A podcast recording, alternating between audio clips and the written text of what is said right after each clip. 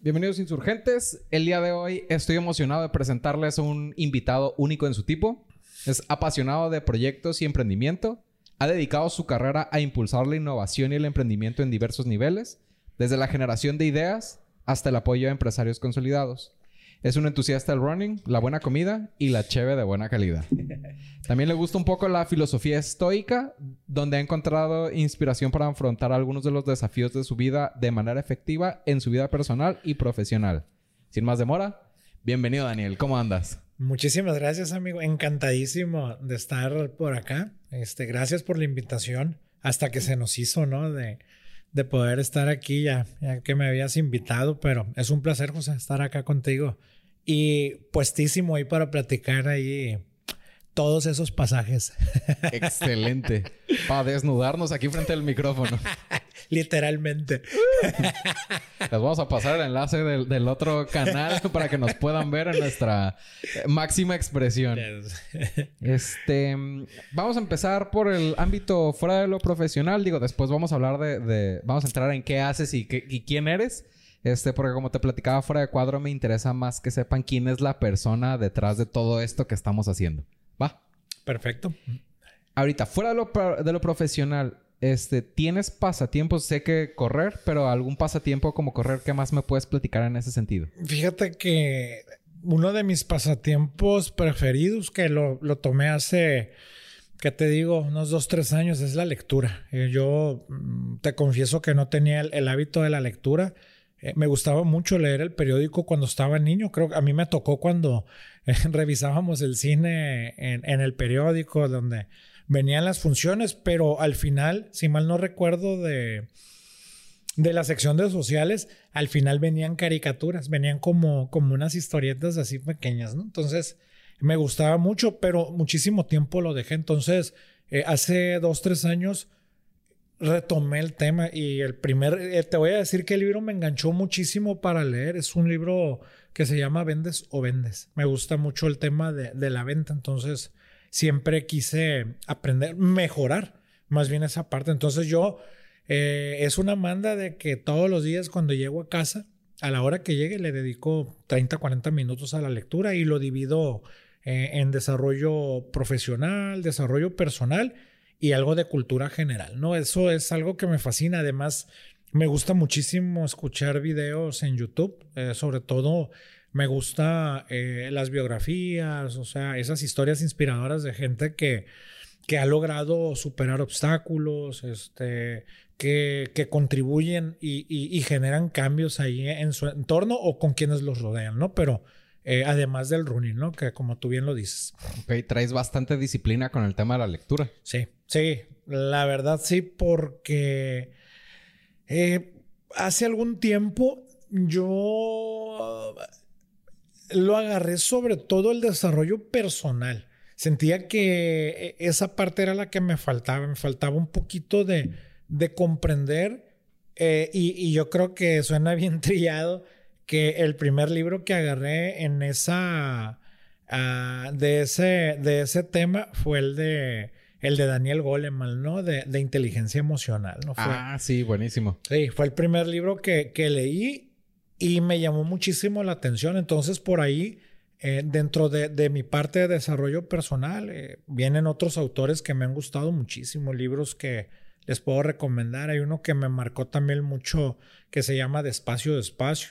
Eh, tiene mucho que ver de, de cómo utilizamos nosotros nuestro tiempo, si realmente vale la pena eh, perdernos cosas importantes por dedicarle tanto al trabajo, por obsesionarte con el ejercicio, por obsesionarnos por otras cosas. Es un libro muy, muy bueno, ¿no? Pero el tema de la lectura es algo que me ha ayudado, eh, me ha enseñado a reflexionar muchísimas cosas. Es, eh, creo que subestimamos el poder que tiene la lectura. De verdad, yo antes no, no lo creía cuando lo escuchaba de que, oye, la lectura te transforma, la lectura te cambia. Es totalmente cierto, de verdad. Sí, es bien importante cómo, depende del libro que tomemos, es este, lo que nos está favoreciendo o incluso ayudando a desarrollar habilidades como la creatividad o hasta el tema de divertirte, ¿no?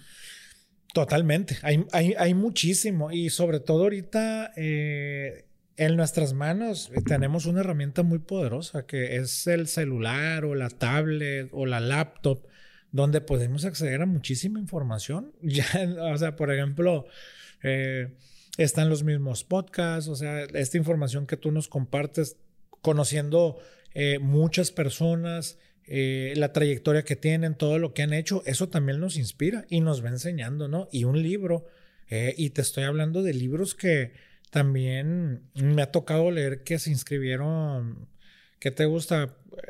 1908 por allá y sobre todo libros de, negocios, ¿no? Entonces están este de Napoleón Hill, creo que me parece, varios eh, documentos que tiene, no nada más enfocado a los negocios, sino eh, un desarrollo personal. Están bien padres porque sabes que los autores eh, de esos tiempos, muchos de sus ejemplos eran, eran experiencias de vida, o sea, te hablaban, o sea, te daban a entender un punto eh, vinculándolo con una experiencia de vida que tienen. Eso es bien padre. Eso me llama muchísimo la atención en los libros. Y es muy padre. Tendrá que ver que este, quizá tenían menos cosas en que distraerse como para escribir y pensar. Digo, seguramente tenían muchas cosas que hacer porque los tiempos cambian y como las prioridades también. Mm, yo creo que sí. Puede ser que sí. Digo, eh, ¿qué te puedo decir? Y en el buen sentido, el, el el desarrollo trae sus pros y sus contras también. Entonces, eh, vivimos, yo creo que ahorita, a comparación de antes, vivimos en un mundo muy acelerado, muy acelerado, este, y justo el libro este, Despacio, Espacio, nos habla de esa parte, como, eh, por ejemplo, antes las jornadas de trabajo terminaban al caer el sol, o sea, nos llevamos por, eh, de manera natural, ¿sí? O sea, ya caía el sol y, ¡zas! Oye, que eh, los cultivos, por ejemplo, ah, no, pues nada más nos adaptamos a lo que, a lo a la temporada en lo que nos da y no forzamos a que nos siga dando, pero pues también se entiende que esa necesidad de, producir para también atender otros sectores, ¿no? Entonces, eh, son libros que te dan mucha reflexión, inclusive por eso es bueno, porque nos pone a reflexionar también en los tiempos de antes, en los tiempos de ahora, y yo creo que pues cada quien tiene una conclusión o dependiendo, como dice mi buen amigo Eric, eh, cada quien cruza su propio desierto, ¿no? Y a cada quien le deja una lección. Sí, claro. ¿Ahorita estás leyendo algún libro en particular que te guste? Sí, fíjate que justo acabo de, voy en la parte de desarrollo profesional. Eh, acabo de terminar un libro de, inteligencia artificial y me agarré otro. Este, fíjate que muy, ¿cómo te diré? Muy... Ah, la información que, que nos presenta y es del 2018, híjole, te quedas de que, wow, o sea, eh, para el 2018, que era, que era este libro, lo que proyectaba que iba a suceder, a lo mejor como para el 2026 o 2028, sucedió en el 2020 o 2021. O sea, el tema de la de la innovación y todas estas tecnologías nuevas va dando pasos bien agigantados. O sea, ahorita ya de hablar del futuro ya no es en 15 años, estamos hablando de el siguiente año o el siguiente mes, sobre todo en ese tema, ¿no? Que, que se ha ido desarrollando muchísimo. No, no está padre. Esos dos libros son los que estoy leyendo, leí uno y este y empecé otro. Por ahí tengo uno que que quiero leer, pero todavía no me decido, no me decido, perdón, es de Marian Rojas Estapé. Eh, me parece que el libro, eh, leí uno de ella que se llama Tu persona vitamina y tiene otro que acabo de comprar. Es una, es una psiquiatra española que tiene muy buenos libros también. Pero ahorita estoy agarrado con la inteligencia artificial ahí metido. Y cómo ahorita se ha popularizado el tema cuando desde plataformas como Netflix que tienen varios años ya están, han estado trabajando en temas como el, aprendizaje de las máquinas que le llaman, que al final lo que a ti te presenta tu Netflix es muy diferente de lo que a mí me presenta eh, por el mismo comportamiento de cada quien en la plataforma.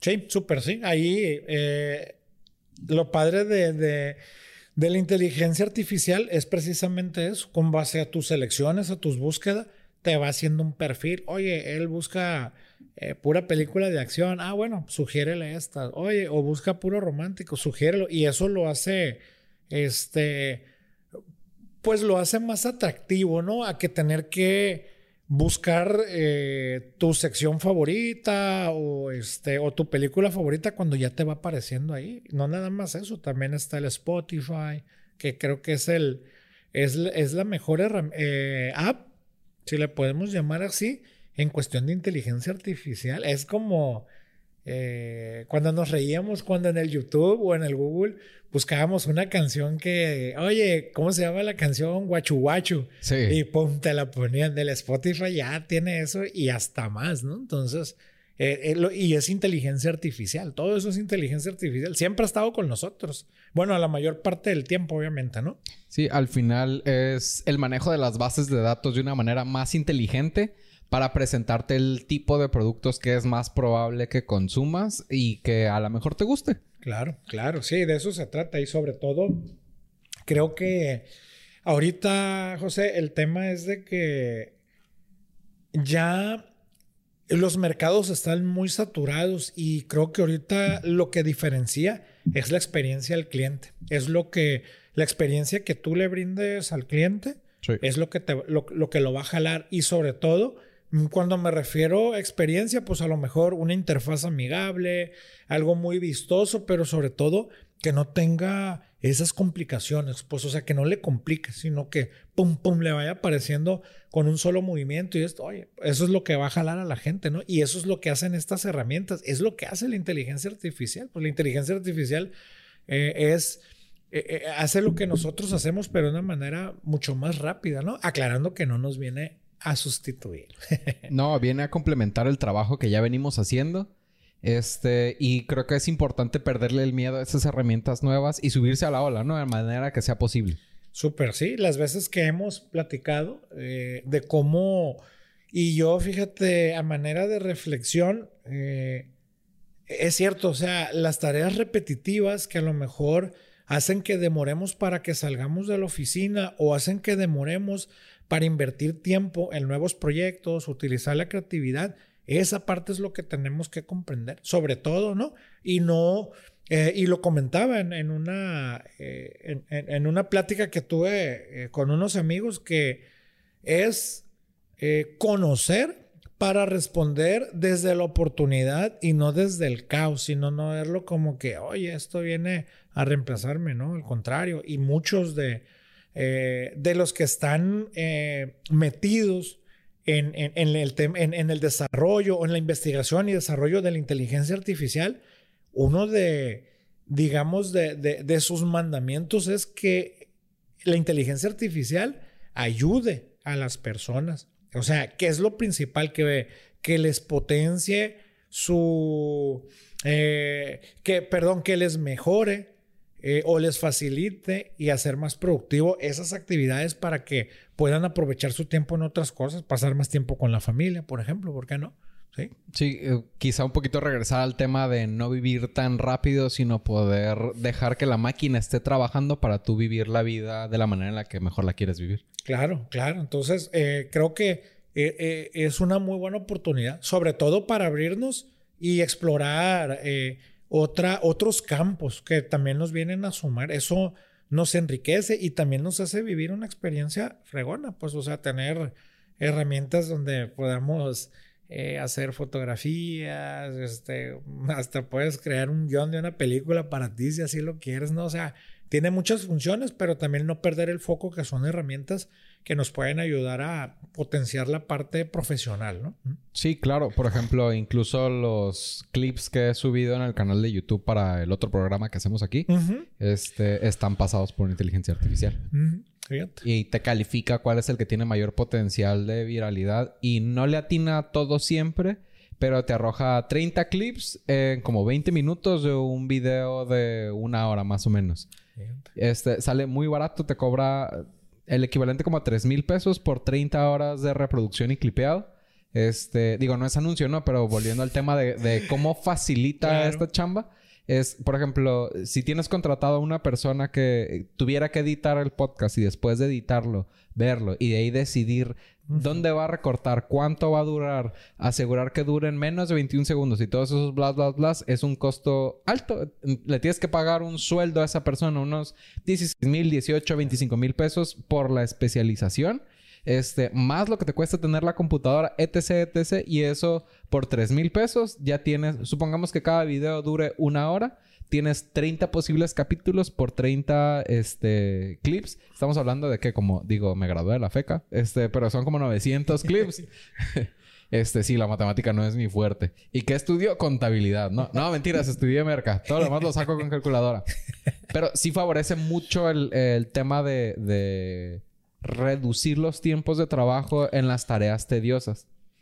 Oye, y justo, por ejemplo, Ah, ahorita, bueno, ya ahorita que estamos entrando con lo de la inteligencia artificial, esta empresa OpenAI eh, hace poco eh, tienen sus lanzamientos ellos también, donde nos anunciaron el ChatGPT Turbo, que es una versión más actualizada, pero también eh, anunciaron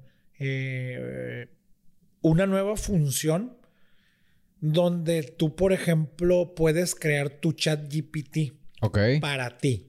Ejemplo, eh, oye, pues sabes qué, en el mismo chat GPT le puedes decir, oye, quiero crear eh, un, chat donde te voy a cargar, eh, supongamos, siguiendo la línea de las capacitaciones. Oye, yo voy y doy capacitaciones y las personas se anotan en listas físicas. Pum, pum, pum, pum, pum, ¿no? Pero esas listas, obviamente, pues yo las tengo que eh, que respaldar o pasar a mi computadora para llevar un control o una base de datos, ¿no? Y muchas veces eh, se complica.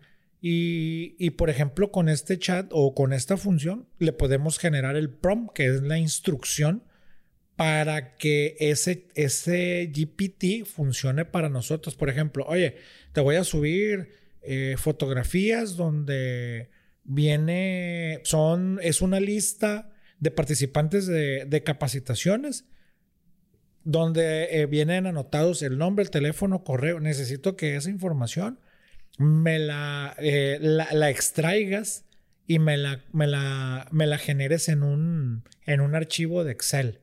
Y supongamos que son como 100, 200 listas. Y tú, por ejemplo, le tomas una foto, la cargas y el, y el GPT te las, te las extrae y ya te las brinca un Excel. Entonces, estamos hablando de cuánto te puedes tardar, por ejemplo, una lista, eh, que 100 listas de 30 o 25 participantes, pues ya es algo, ¿no? De estar leyendo y tecleando y el GPT te las agarra en segundos, ya tienes, la tienes tu lista de Excel ahí, ¿sí? Entonces, esa función está muy padre. Yo apenas la vi ayer, pero creo que se lanzó hace como dos o tres semanas. De verdad que eh, no nada más para eso, podemos utilizarlo eh, si soy un docente de la materia de mercadotecnia, yo puedo usar, o sea, delimitar el GPT para que mis alumnos puedan consultar todo lo que vieron en mi materia. O sea, yo cargar con mis archivos lo que les enseñé en el semestre, nada más ahí, y decirle al GPT, oye, eh, todas las dudas que los alumnos te vayan a preguntar, tienes que contestarlas de la información que te estoy dando y ya lo delimitas y ya no te saca nada más en los documentos. Está muy padre. Como para tener una conversación con los muchachos, eh, o sea, que ellos sientan que es una conversación más que una lectura. Sí, o ponle que estén haciendo una tarea o ocupen una consulta, es, es 24/7. El GPT del maestro lo puede tener 24/7 cuando el maestro no lo pueda atender, obviamente, ¿no? O sea, digo, son unos ejemplos a lo mejor muy generales, pero es algo que, uff, se puede utilizar en muchísimas cosas. Y que se vuelve capital para las personas que lo están utilizando. Claro, para la gente que tiene un autoempleo, ¿te imaginas? O sea, uh, tienes un asistente. Sí. Un asistente y, lo, y haz de cuenta que aquí eh, lo importante es que tú lo puedes estar alimentando. Tú sabes con qué está alimentado y sabes cómo sacar la información. Obviamente, ahí lo recomendable, digo, con lo que les expliqué, a lo mejor los enredé un poco, pero hay unos tutoriales muy buenos ahí en YouTube. Yo en, YouTube tengo y yo les recomiendo que habiliten eh, todas las personas que hablan de tecnología, que las tengan palomeadas para que les llegue todo lo que está pasando, no nada más en videos, en documentos y todo. Hay algunos documentos que están en inglés, pero pues ahora con, lo, con el mismo aprendizaje de la inteligencia artificial, pues la traducción se hace al instante, ¿no? Sí, incluso que si hay manera de poder traducir la información de una manera sencilla, lo aprovechen. Y ahorita brincando un poco, me comentabas, aparte de los libros, ¿te gustan eh, el tema de las biografías, como las historias de vida de las personas? ¿Hay alguna persona en particular que digas, esta historia de vida me marcó? Fíjate que empecé a leer un poquito el de, el de Marco Aurelio, que es el de... Eh, em, me parece que es de meditaciones, meditaciones creo que se llama. Ah, sí, por aquí lo tengo. Sí, lo había empezado a leer, ¿no? Porque sí me llamó la atención, te voy a ser sincero, he, estado abundando un poquito, e inclusive hasta, hasta de Pancho Villa, ¿no? Me metía, era como cuando recién iba empezando a leer y empecé con eso, le pegué también este, un llegue, una entrada a la de Abraham Lincoln, eh, me llamó también mucho, ¿sabes qué? Me llamó mucho la atención también eh, cuando eh, estaba en ese proceso de, independencia Estados Unidos, cuando estaba en las colonias, y que los presidentes, que todavía no eran presidentes, eh, estuvieron empujando, por ejemplo, para lo de la creación de la, de la, del documento de independencia. Digo, van a decir, ay, el de México. No, pero nada más me llama mucho la atención esa parte porque ahí mismo, o sea, en algunas de las biografías que he tocado, y sobre todo el que me llama más la atención, es de Adam Smith, que fue presidente de los Estados Unidos, pero con Adam Smith estaba también en la lucha George Washington, este, estaban eh, otros, otros, otros personajes que después fueron presidentes. Y te habla eh, esas biografías eh, te habla muchísimo sobre todo de, ¿cómo, ¿cómo te lo explicaré? De los ideales que tenían estas personas para, pues digamos, para ser justos hacia la población o como para democratizar o cómo, o cómo corrieron esos riesgos para eh, organizarse, para enfrentar esos desafíos, pero nunca perdiendo como, bueno, perdiendo el control, sino que impulsando esos ideales, creyendo en el propósito. Esos están muy padres. Te digo, de las biografías me los he estado moviendo así, inclusive lo de Séneca, que también tú mismo lo mencionabas, el tema de los estoicos, que ellos fueron algunos, hay muchos filósofos griegos eh, que me ha tocado escuchar sobre todo en audiolibros. Pero, híjole, de verdad que eh, sobre todo el tema de Marco, Aurelio, eh, Séneca y algunos otros filósofos, lo que te platican o, la, la reflexión que ellos tenían. De verdad, pues a veces dices, híjole, llegar a ese nivel también, o sea, a lo mejor de, empatizar, de que las cosas se te resbalen, Juliar, porque eh, hoy en día eh, vivimos en tiempos complicados y te dicen, y ahí mismo te dice, es depende, eh, los tiempos, es depende de la perspectiva o tú cómo lo veas. No puedes generalizar todo. O tiene, o sea, si ves las cosas malas, pues las cosas malas vas a aparecer. O sea, todos esos mensajes que a veces es muy confuso y, no sabes eh, realmente si si, así se aplicaba. Y estamos hablando de que en aquellos tiempos, por ejemplo, cuando Marco Aurelio era emperador, eh, hijo, enfrentó una traición, por ejemplo, de, un general que era su, pues digamos que hoy en día era, era su compi, bien compi. Sí, eran bien camaradas. Sí, eran bien camaradas. Y lo traicionó y el vato, o sea, lo agarraron al que lo traicionó y se lo llevaron a, a Marco Aurelio. Y el vato, o sea, dice, no, sabes que eh, no hay bronca, o sea, nomás pues te voy a desterrar, pues, pero no te voy a matar. O sea, a ese nivel y en esos tiempos, no, hombre, yo creo que hasta en el mismo lugar donde te agarraban, yo creo que te daban, te, te, daban cuello. Entonces, yo he tratado de, de, comprender mucho, mucho esa ideología, o sea, comprenderla, este, reflexionarla, pero sí tiene algo muy potente todas estas biografías y hay muchísimo. Ahorita te menciono algunos, pero a lo mejor se me escapan algunos. Esas partes de, biografías las he leído muchísimo en otros libros. Por ejemplo, eh, hay un libro que se llama El obstáculo es el camino, que hablan mucho de Séneca y de, y de Marco Aurelio sobre todo, de los estoic, del estoicismo, este filósofos griegos. Está padre, está padre. Entonces, eh, pero sí te habla de muchísimas cosas, ¿no? Entonces, esas biografías eh, que en algún momento y espero en otra ocasión poderte abundar más, pero te comento, sobre todo me quedó muy grabado este de, de, Marco Aurelio, de, esas meditaciones que, que decías tan padre. Sí. Está muy padre. Yo por ahí tengo el libro y de repente leí algunas que decía, chale, esta no la entendí, me va a pasar a la que sigue. sí, porque sí va muy denso. Sí, y es que eh, hay, hay, hay, muchas cuestiones ahí eh, que sí aplican, pues, pero eh, yo lo que no he logrado comprender es, es cómo llegar a ese punto, ¿no? O sea, como que a veces dices, oye, ¿cómo puedo ser tan zen como para responder así de esa manera? ¿Sí? O sea, no sé, no sé. Entonces, pero yo creo que esa sería como que la gran misión de esto, una, o la labor, ¿no? Pero está padre intentarlo y no quiere decir que de la noche a la mañana vayas a hacerlo, pero sí se puede hacer. Y creo que eh, ahorita que estamos hablando de estos temas, lo más complicadísimo yo creo que es, es es cuando queremos cambiarnos, ¿no? O sea, cambiarnos y, aceptar eh, que, de dónde estamos cojeando sobre todo o qué áreas de oportunidad tenemos y cómo las podemos mejorar, porque todos lo sabemos. Aquí yo creo que eh, el reto es responsabilizarnos y empezar ahí sí, dejar de culpar a la vida, a Dios, al fulano enfrente, al de arriba, al de abajo y tomar control de que lo que pasa, algunas cosas, y te lo dicen, pues no, tú no las puedes controlar. Y hay otras que sí.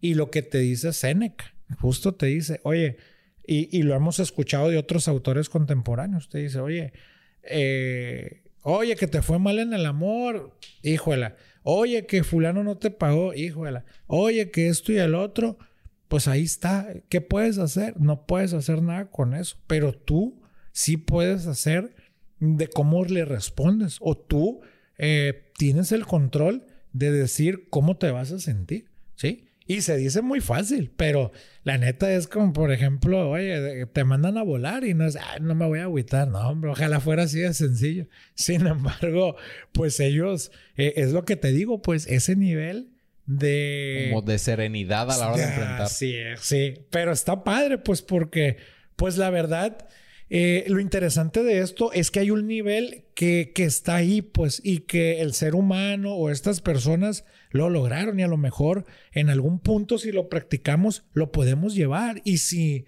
Y si vamos avanzando en ese sentido, o, este, o que las personas a lo mejor vayamos entendiendo esta parte, pues podemos lograr también generar cambios. No se trata de que a lo mejor seamos uno con el universo, pero al menos eh, estar en el aquí y en el ahora, como muchos te dicen, y no traer la cabeza enmarañada de, otras cosas, ¿no? Sí, por ejemplo, ahorita que mencionas el nombre del libro de que el obstáculo es el camino, eh, creo que sé quién es el autor, este Ryan Holiday. No lo he leído, pero he visto su contenido en YouTube y es una manera eh, digerida para gente como yo que es, ah, cabrón, ¿qué quiso decir Marco Aurelio en esta meditación? Vamos a ir a ver el video de este compa. Este, y yo lo traduje como que el, los obstáculos no existen, sino e, es el camino, ¿no? Entonces... Es eh, parte de... Exactamente. Entonces, a la hora que se te presenta una situación, como dices tú, que te mandan a volar, este, la pareja, los papás, el jefe y demás, es, bueno, es... Lo podemos ver como un obstáculo o como parte del camino para realmente a dónde quiero llegar y qué puedo hacer para llegar ahí con las herramientas que tengo. Sí, súper sí, porque hay una realidad. O sea, el, el camino, o sea, el, éxito, yo creo que, y hablando del éxito, por ejemplo, cada quien tiene su, digamos, mm, mm, mm, ¿cómo te diré? Su meta, cada uno tiene su meta y el lograrla, este, pues e, es éxito para él. A lo mejor puede ser alguien que diga, y siempre lo hemos escuchado, que terminar la carrera, eh, ir de viaje, trabajar en una empresa, pero para todo eso eh, eso es lo fácil, o sea, visualizarlo es lo fácil. Y el camino, o sea, de pasar del punto A al punto B y porque sabemos lo que está en el medio. O sea, en, siempre eh, lo que nos va a separar del punto A y el punto B, muchas veces lo conocemos.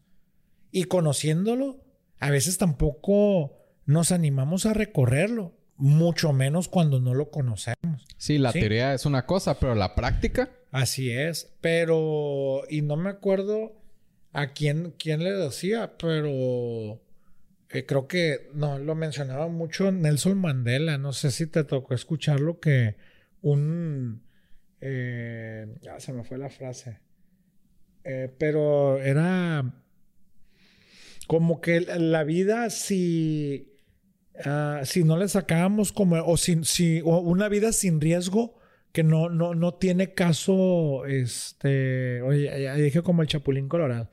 No, pues como en sangre por sangre, la vida es un riesgo, sí, Pero ahí te decía que una vida sin, sin tomar esos riesgos, pues es una vida que no, que no vale la pena, en el buen sentido, ¿no? Y es con todo respeto, ¿no? Yo, yo, cada quien. Sí, estamos citando a una tercera persona. Así es, sí, no, te digo, o sea, pero la verdad que en parte tiene razón, porque mira, eh, y, mi papá lo decía también muchas veces de que, oye, ¿te imaginas que la vida fuera todo en línea recta? Sí. Para empezar, fuera muy aburrido, porque sabes que eh, hay una cosa eh, que en, en, el camino, esas subidas y esas bajadas son las, son, es lo que nos hace valorar. Cuando estamos abajo y logramos salir hacia arriba, lo valoras muchísimo a que todo sea color de rosa, pues que siempre estés ganando, siempre estés, ah, esto me salió, esto me salió, porque el día que caes, pero te vuelves a levantar y lo vuelves a conseguir, te hace valorar y te hace, te hace, te cambia. Y nos va enseñando, ¿no? No sé si me voy explicando, ¿no? Pero... Sí, te da perspectiva, por ejemplo. Nunca eres tan feliz como cuando no has sido una persona triste, ¿no? Ándale, así tal cual. Y es y suena muy trillado, muy romántico, pero sí es verdad, ¿no? Sí, y no conoces un buen trabajo, un mal trabajo, una buena pareja, una mala pareja hasta que no tienes el otro polo en lo que estás haciendo. Es como el morro que tuvo todo en la vida y, no se agarra un buen trabajo hablando comparativamente hablando con los demás y dice, "¿Qué mierda es esto?" Y es, "Eh, güey, comparativamente hablando estás en un muy buen lugar." y sí, sí, no, o sea, la verdad que la vida tiene lo suyo. Es, es complicada. No te voy a decir que no. Pero. Pero no significa que no valga la pena vivirla porque no sea complicada. Exacto. Quizás es lo que le da más sabor el decir, o, sea, todo guardadas proporciones, ¿no? Si, si vives en un lugar muy, muy peligroso y tienes muy malas condiciones de vida, pues dices, puta, ojalá y te vaya mejor. Pero una vida con suficiente salecita, con tantito picante, puede ser un poquito más sabroso. Sí, sí, no, y mis respetos para, para todas esas personas, ¿no? Que que como tú dices, en esas condiciones eh, logran avanzar y ojalá eh, algún día, en algún punto, eh, podamos tener todos esa oportunidad, ¿no? De, pero, ah, pero también ahí, Yuriar, en nosotros está cómo podemos apoyar también a las personas. O sea, si estamos viendo que alguien está jodido y no quiere decir que, bueno, hay dos tipos de gente, ¿no? Hay gente que sí necesita esta ayuda, ya sea porque ahorita nosotros somos los que podemos estirar la mano, en el buen sentido. Sí. Pero después nosotros somos los que vamos a estar eh, eh, levantando la mano para que alguien nos jale. Entonces debemos de pensar, porque en algún punto podemos vivir en esos dos lados y va a pasar. Sí, es el sentido de comunidad que tengamos. a lo mejor la visión de hoy por ti, mañana por mí puede ser mal vista por algunas personas, pero así funciona la comunidad. Es como a lo mejor tú hoy tienes gripa y yo te traigo el amoxil para que te alivies. Y a lo mejor mañana me tuerzo yo el tobillo y tú me vas a ayudar, pues porque es unas por otras. Sí, y fíjate, ahorita que tocamos ese tema, eh, y bueno, y también habrá personas que a lo mejor pues no, no quieren dejarse ayudar y es muy válido y se respeta.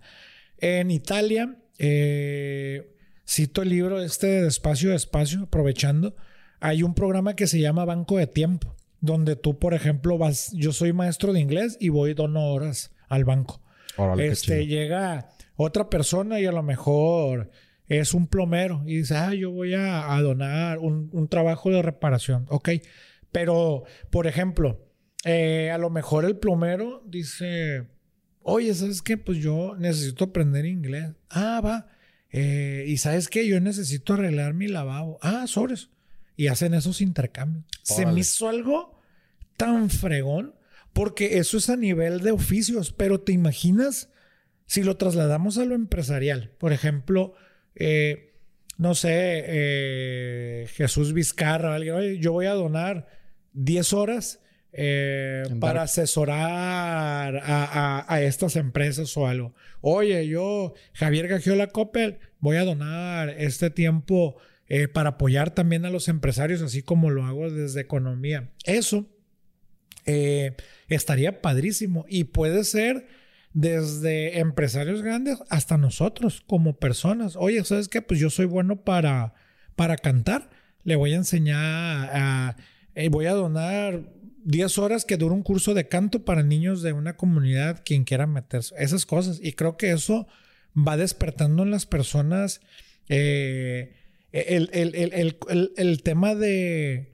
A, lo mejor de colaborar o el tema colaborativo o que realmente eh, que, no seamos una comunidad nada más de títulos, sino una comunidad que se integra, que, que podamos eh, ir con la persona de enfrente o que podamos este, apoyar, etc, etc. ¿no? Yo fíjate que cuando leí esa, esa iniciativa, de verdad se me hizo muy padre porque piensas eh, en muchas posibilidades que, que se pueden trabajar y que se puede hacer. A lo mejor ellos, por ejemplo, en Italia no lo tenían en toda Italia. Obviamente era un pueblo, este, o era una ciudad pequeña, pero funcionaba.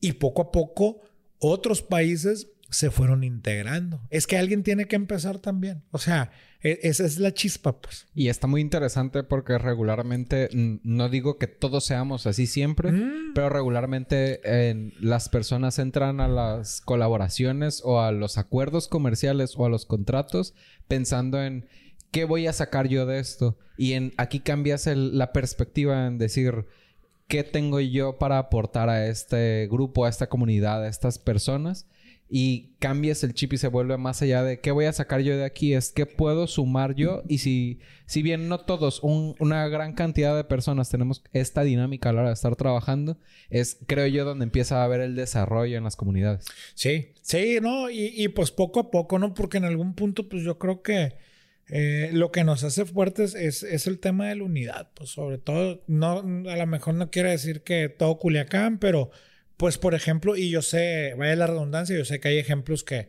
a lo mejor en las colonias tienen sus grupos y se apoyan entre ellos y eso se puede ir permeando. No nada más para el tema comercial, sino para el tema de otras actividades. Oye, vámonos juntando y vamos apoyando a los niños. Oye, vamos apoyando como lo hacen con los emprendedores también en los bazares. Pero también hay otras actividades que podemos ir integrando para apoyar, no nada más, como te digo, la parte comercial, sino, oye, vamos enseñándoles eh, a una comunidad a hacer gelatinas, por ejemplo. O, oye, o en la colonia, ¿por qué no hacemos esto? Cosas así, ¿no? Se me ocurre, ¿no? Digo, es, nada más un ejemplo. Sí, hasta el tema de vamos a enseñarles cómo trabajar en equipo sin pelearnos. Ándale, sí, sí, que, sí. Que son cosas que uno da por sentado, que a veces decimos, no, pues es bien importante que sepan Excel y es, a ver, güey, ¿sabes trabajar en equipo? Es qué puede ser más importante dependerá de cada grupo de personas, ¿no? Sí, y sobre todo que podemos contribuir a, a que las brechas se vayan acortando, porque de eso se trata y un tema, bueno, hay una palabra ahí, ¿no? Que es el tema de democratizar, eh, que es, o sea, democratizar no quiere decir que eso nada más implique al gobierno o a la empresa. Democratizar es, eh, por ejemplo, si nosotros tenemos acceso a información, como por ejemplo de la inteligencia artificial. El compartirla. El compartirla. El compartirla para que la gente también lo pueda aprovechar, porque en algún punto eso, no, eso eh, es una cadena positiva, porque si todos estamos en esa sintonía, pues hay, hay eh, ¿cómo te diré? Hay una, hay una transformación, hay un, hay un cambio positivo, ¿no? Mucho, poco, lo que sea, pero es un cambio. Entonces, a lo mejor con eso, eh, no nada más la inteligencia artificial, sino que eh, oye, ¿sabes qué? No sé, vi que allá eh, se abrió un grupo de oratoria donde pueden ir los niños. Oye, o vi que allá están regalando. Oye, vi que están vacunando.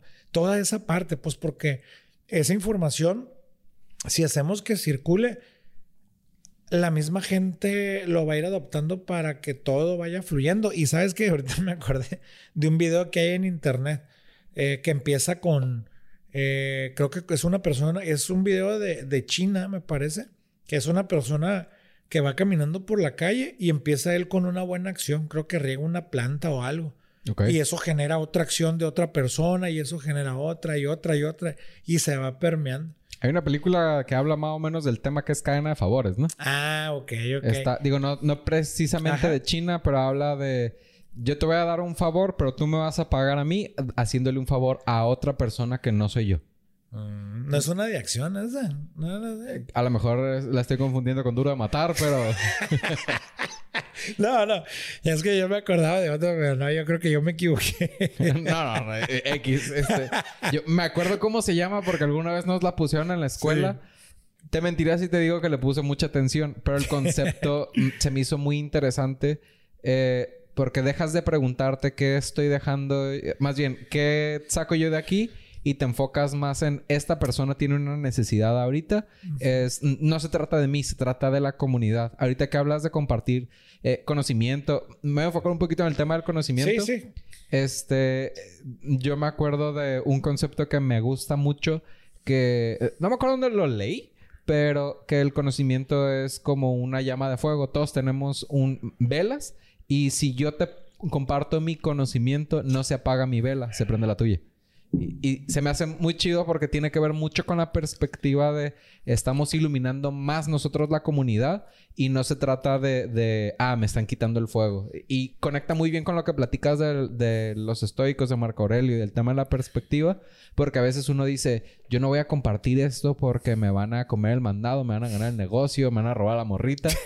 y hay veces que es más importante el compartirlo porque dejando de, lado como cosas más escabrosas, México no deja de ser un país de tercer mundo que tiene muchas oportunidades, pero que la mejor manera de poder solventarlas, creo yo, que es saber hacer equipo.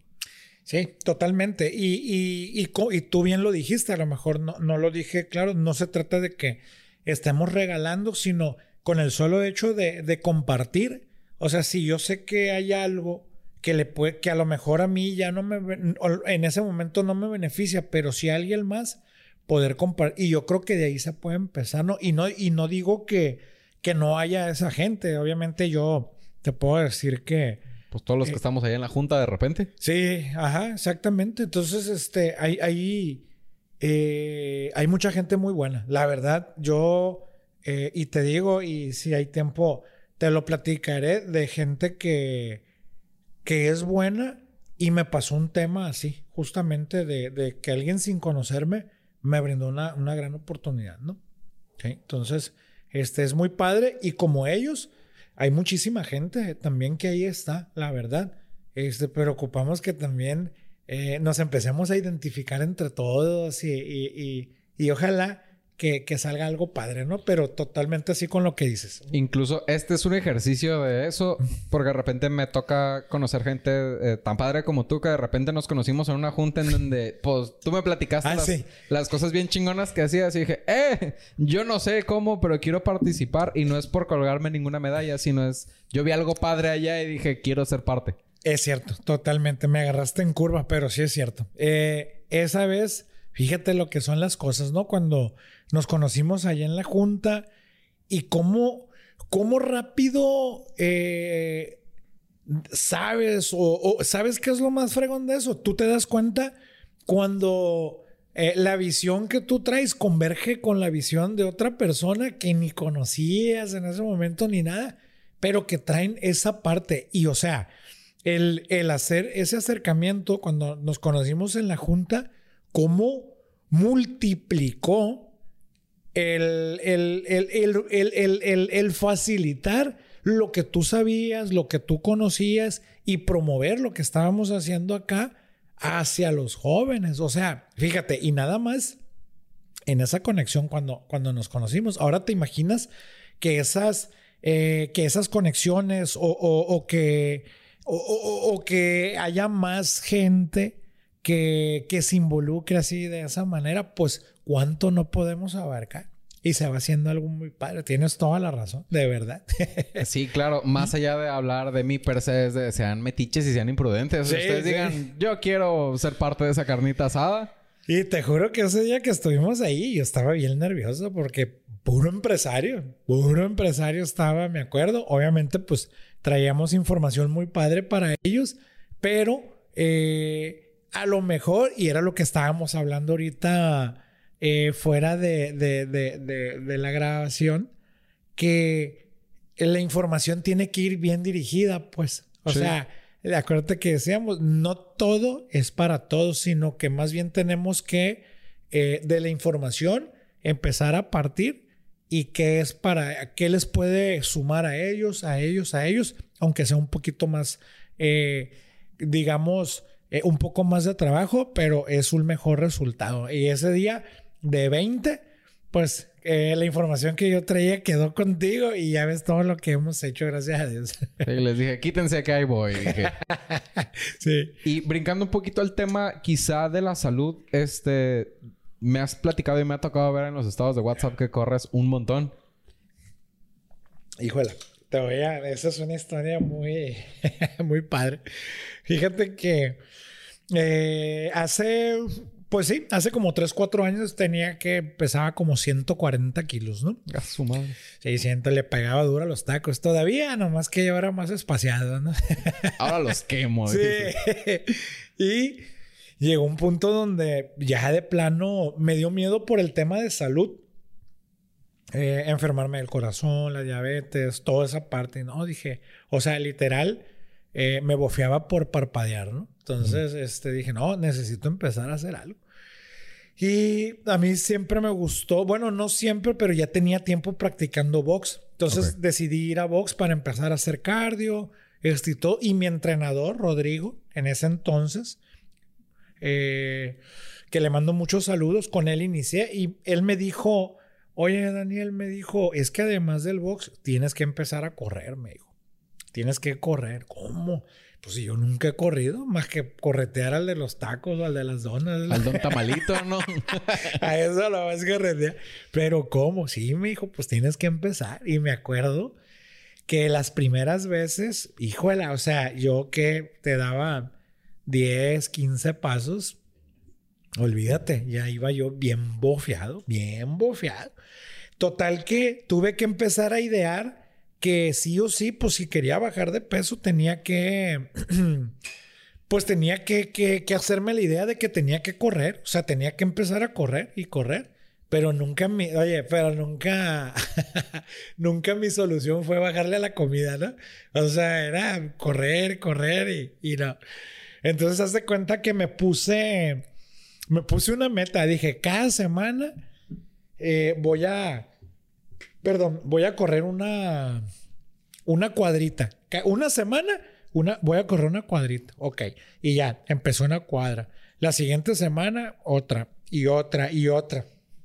Hasta que después ya eran, ah, caray, ya aguanté dos minutos. Ah, la que padre, ni lo aguantaba. Y después le fui subiendo, o sea, eh, le fui subiendo. Después eran que dos kilómetros. Ah, dos kilómetros. Después eran cinco. ¿Cómo que cinco? Después eran siete. Ingato, ¿cómo que siete? Después me acuerdo que de siete luego fueron diez. Ok. De diez luego me brinqué a doce y duré ahí un poquito en el doce. Pum, pum, pum.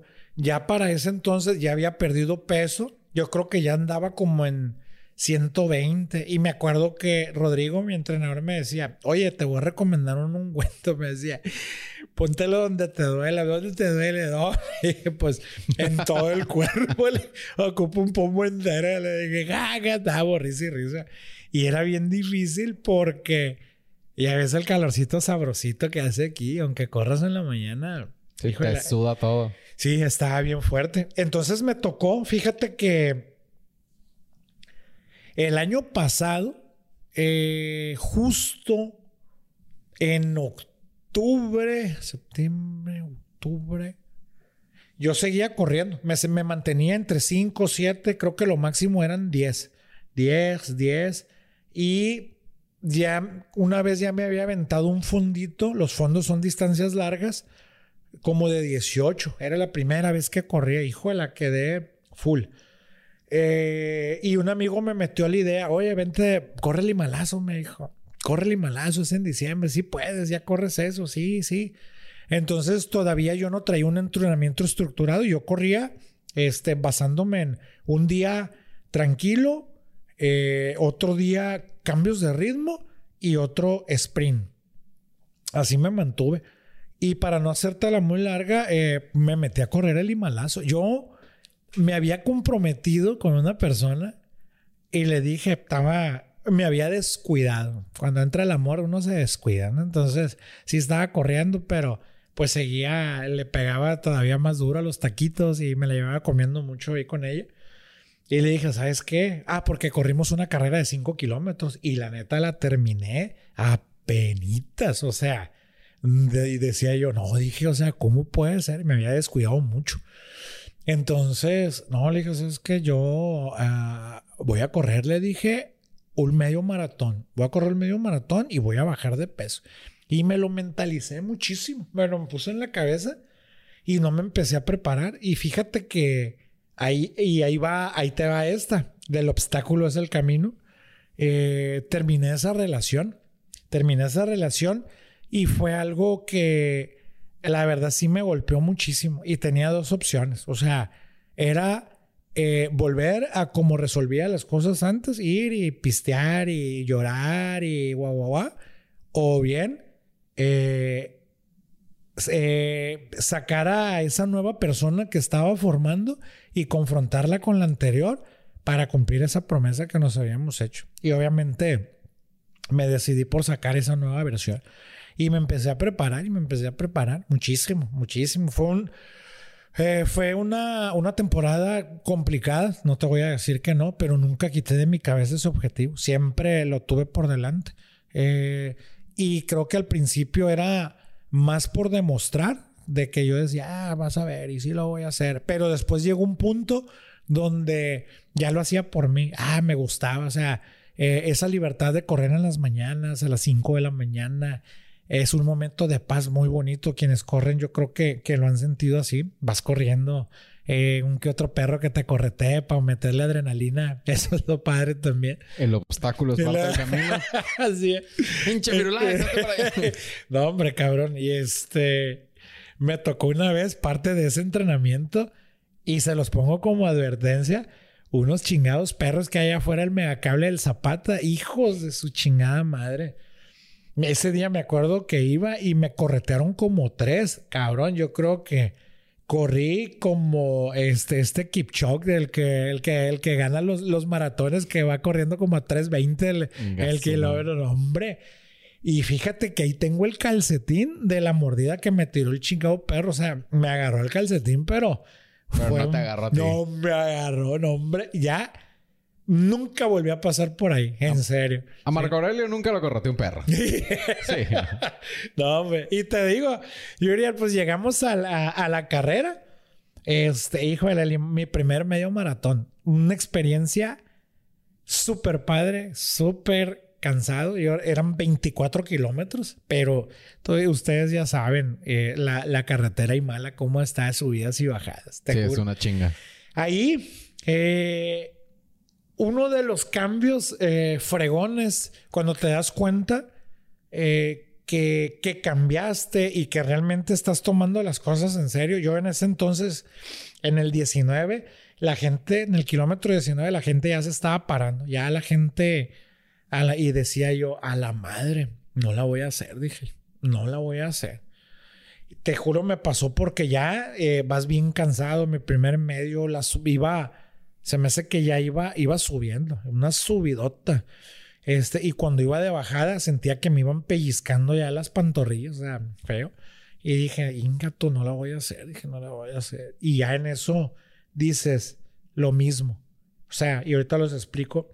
Dices, no, espérate, o sea, eh, empiezas a, a ver todo lo recorrido y te das cuenta que esos impulsos los puedes controlar. O sea, están mal fundamentados porque también el, cerebro es una manera de protegernos de, de, obviamente te va a doler, o sea, duele, porque duele cuando vas corriendo, pero tienes que aprender a controlar esa parte y saber eh, que puedes ir más allá, o sea, que no lo has dado todo y el día que tú empiezas a superar eh, eh, esas, o sea, no obstáculos, sino que...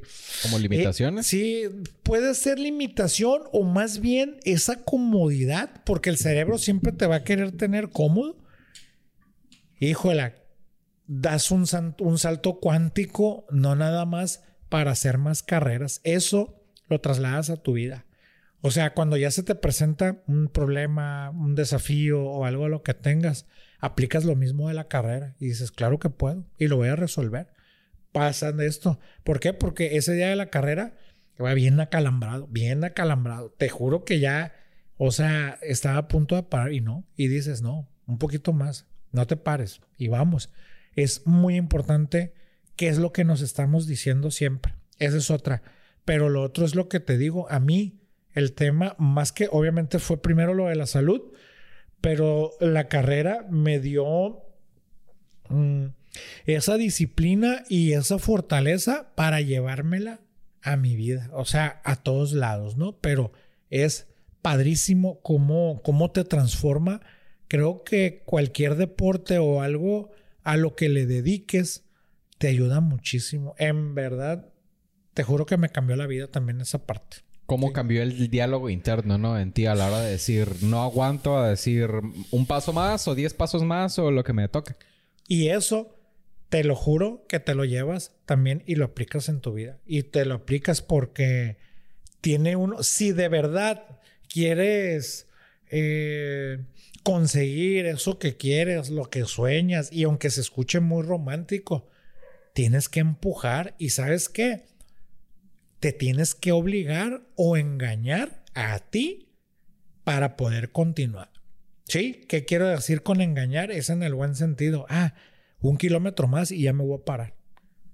Y cuando llegas al kilómetro, ah, otro poquito y ya me voy a parar. Y así, así te vas engañando hasta que terminas la carrera. Pero hay algo eh, que no podemos hacer. No podemos, porque el día que paramos, el día que abandonamos, siempre vamos a abandonar. Entonces, si empiezas algo, lo tienes que terminar. No importa lo que pase. O, o, bien, eh, hay que darlo todo. Siempre hay que darlo todo, ¿no? Aunque se escuche como muy de película, pero de verdad que cuando aplicamos eso, funciona. Funciona en todos los aspectos de la vida. No, y creo yo que es un... Es refrescante el escuchar una postura así porque de repente eh, la conversación... A mí me pasaba eh, con unos vecinos que tenían eh, tenían personas que les ayudaba con, el cuidado de la casa y de los niños. A mí me tocaba dar clases de piano. Y a mí me brincaba mucho que le preguntaba a la persona que atendía a los niños, porque era, era, pues era una magistrada, la, vecina. Este, no voy a entrar mucho en detalles, fuera de cuadro te platico el mitote. Este, y les preguntaba, ¿qué onda? ¿Cómo has estado? Pues aquí trabajando, no hay pa' más. Y digo, yo en, en mi autismo y en mi juventud era, ¿Cómo que no hay para más? O sea, el, digo, a la persona le iba bien en el sentido de lo que ganaba de dinero, pero esa postura como derrotista ante la vida de, no, pues no hay para más, es claro que hay para más, pues hay, hay un kilómetro más, hay un kilo menos, hay un taco más, hay un libro más, hay, hay muchas cosas que puedes hacer, la vida está llena de experiencias y quizá yo lo estoy diciendo desde una postura privilegiada en donde a mí me dieron muchas cosas y gracias a Dios, si es que crees en Dios, este me dan la oportunidad de poder este, tener esta perspectiva de la vida. Pero, ¿cuántos sabores de helado no hay? ¿Cuántos tacos no hay? O sea, sí hay para más. Sí. Definitivamente. Mira, eh, te enfrentas a muchísimas cosas. Eh, ¿Qué te puedo decir? ahorita se me fue la idea de lo que te iba a decir, pero me pasó a mí en algún tiempo eh, Yuriar, que todo lo que me sucedía, yo culpaba a la gente, te soy sincero. O sea, no, pues es que, y era lo que te decía, no, pues que fulano, no, que porque, híjole, que esto, y creo que una vez te lo platiqué cuando veníamos, que, y te lo decía al principio, algo que me costó muchísimo a mí y siempre se los he dicho es eh, sí ver lo que hice y que salió, pero también ver lo que hiciste y no salió y lo que no hiciste, por qué no lo hiciste. Y eso es una autoevaluación y sabes que es, es la parte más complicada porque te confrontas tú contigo y no te puedes echar mentiras. Sí. No te puedes mentir y tiene y si realmente quieres cambiar y si realmente quieres conseguir algo, vas a tener que decir, hey, y sí, de hecho sí, yo fui el que la cagué en esto, sí lo acepto. Pero no nada más quede en eso. ¿Qué voy a hacer? Tengo que cambiar. Tengo que cambiar. Yo, por ejemplo, mucha gente me decía, eh, oye, ¿por qué chingados corres, güey? O sea, ¿por qué tanto? ¿Por qué esto? Porque te confieso que fue mi terapia muchísimo tiempo. O sea, antes a lo mejor corría para olvidarme, para esto. Hoy te puedo decir que lo disfruto muchísimo y es mi momento eh, de creatividad, donde la mayoría de las cosas para mi trabajo ahí se me han ocurrido, aparte en la ducha. Muy bien, más bien también cuando me ando bañando es cuando se me han ocurrido, pero... Bien dice Alejandro Sanz, ¿no? Cuando nadie me ve, no me limita la piel. bien creativo, ¿no? Sí, de verdad. Pero mucho tiempo eh, lo estuve viendo así y tal cual, eh, así como tú dices, o sea, siempre, siempre hay algo, o sea, siempre hay algo que podemos hacer. ¿Cómo que no hay más? Claro que siempre hay. Hasta, de, o sea, de aprendizaje y de diversión, ¿no? O sea, desde agarrar el pisto hasta hacer las cosas de una manera más entretenida. Te iba a decir, ahorita que comentabas de, de el darte cuenta que estás haciendo bien o que estás haciendo mal, yo creo que es de los primeros red o green flag, o, sea, bandera roja o bandera verde en función de las personas. Pero ahorita que comentas y yo no lo había pensado, eh, vuelvo a que de repente hay cosas que no, que no me pasan por la cabeza. No es nada más decir, la estoy cagando en esto, sino qué voy a hacer o qué estoy haciendo. Porque a veces se puede desde ya para hacer las cosas mejor. Me, me pasa que de repente convivo con personas que eh, llena el espacio blanco como quieras, ¿no? El, soy impuntual, o soy contestón, o soy del... Es, y, sí, ya sé. Es, bueno, ¿y qué chingados estás haciendo para poder colaborar más en sociedad? El, hacer las cosas mejor para que todos estemos mejor. Sí. Y fíjate, mira, eh, como tú lo dices, creo, a veces nos da miedo bajar a esa parte porque pues es una parte que eh, lo ocultamos muchas veces con con el ruido, ¿no? El ruido, un autor te decía que era el exceso de trabajo, las redes sociales, o sea, lo evadimos, ¿no? Son los problemas que estamos evadiendo. Pero eh, se va haciendo, como todo, se va haciendo una bola de nieve y siempre andas cargado, Julián. Y yo lo que le sé, bueno, ni tampoco es como que me las sé todas, todas, ni que soy un ejemplo, ¿no? Pero algo que he entendido, eh, que cuando confrontas todas estas partes, eh, mantienes una parte de ti eh, tanto la parte, a lo mejor, lo que piensas y lo que sientes, si, lo si nosotros enfrentamos las partes o, sabemos qué es lo que nos está limitando, las enfrentamos y las arreglamos, tu cabeza la vas a tener enfocada, porque muchas veces lo decimos, es que las oportunidades son una vez, no.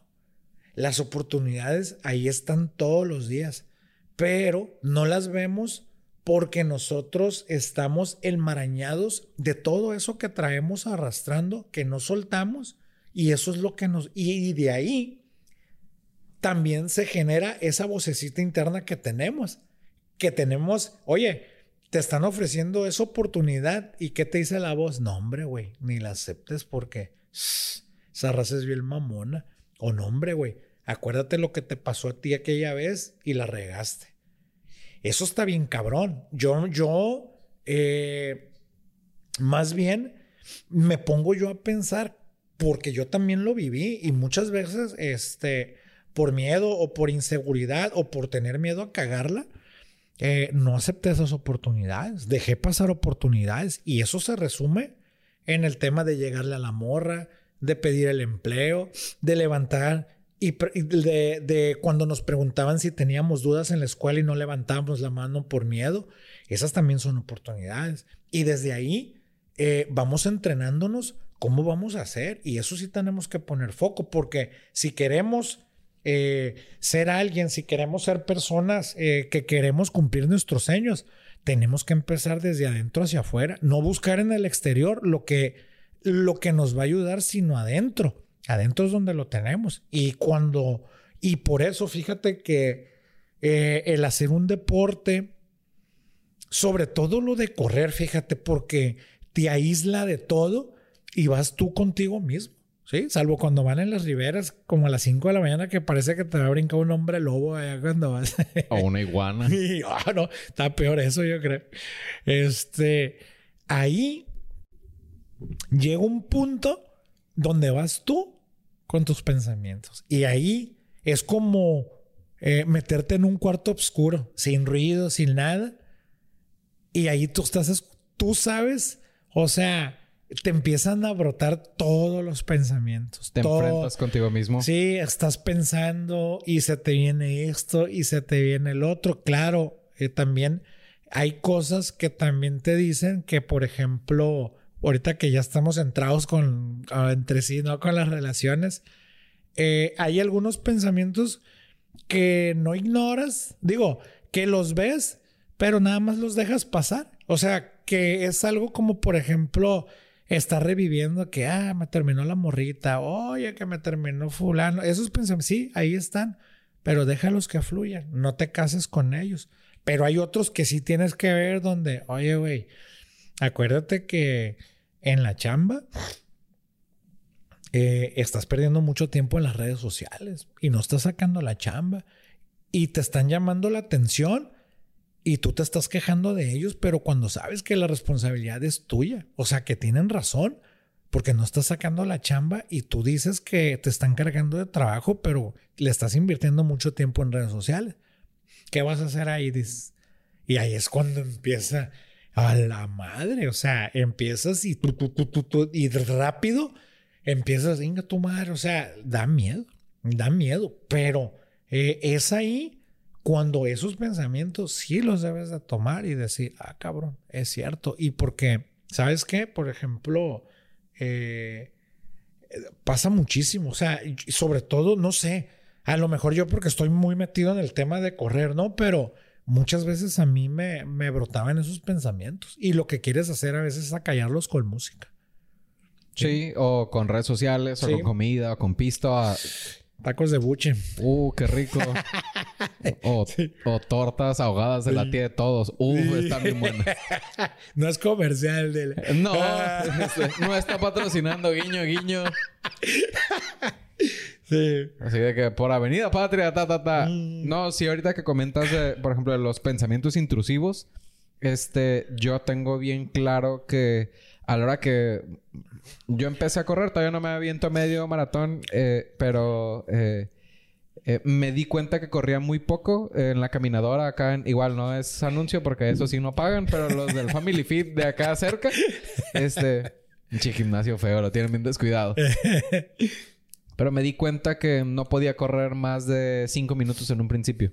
Ya ahorita, mm. fast forward, ya puedo aventarme 10 kilómetros sostenidos. Ah. Este Sí, me pasa eso que dices, ya llegó al, kilómetro 8 y es más tema del conflicto interno que tienes para decidir si sí o no.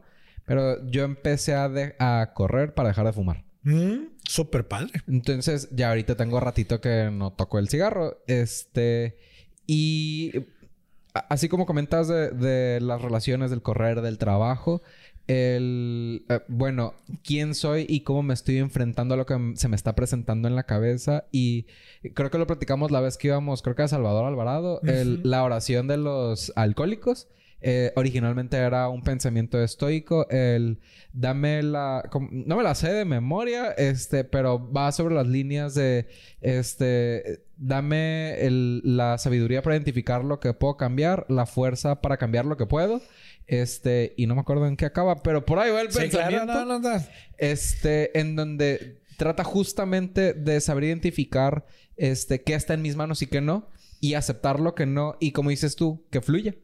Sí, sí, súper sí, porque yo creo que todos hemos pasado por eso de, de querer cambiar a personas, querer cambiar ciertas circunstancias, eh, eh, cosas muy difíciles que pasan que son injustas, de verdad, eso no, no está discusión, pero híjola, en algún momento eh, tenemos que enfrentar la realidad, en algún momento tenemos que no desviarle la mirada a los problemas y enfrentarlos o a los desafíos o a todo, porque detrás de todo eso yo siento que la vida, Yuriar, eh, es como un videojuego, o sea, eh, la vida te va poniendo niveles y en la medida, y eso lo platicábamos justamente cuando íbamos a Salvador Alvarado, que a veces va saliendo y palos te, te da un chingazo.